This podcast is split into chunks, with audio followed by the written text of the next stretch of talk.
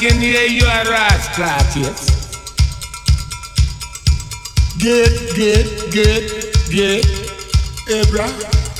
Now the, the way things going on, you are done. Outside, yeah, dig it, dig it. Good, good. Hey, hey, don't success, why? Ah, bro, I'm gonna tell you some story about this brother. The me movie. Why they're not here today? They go up because the water drives them away. Otherwise, the sun would have been here. So we're gonna do the summer this year. Us try to get it together. Exactly. Yeah. Right.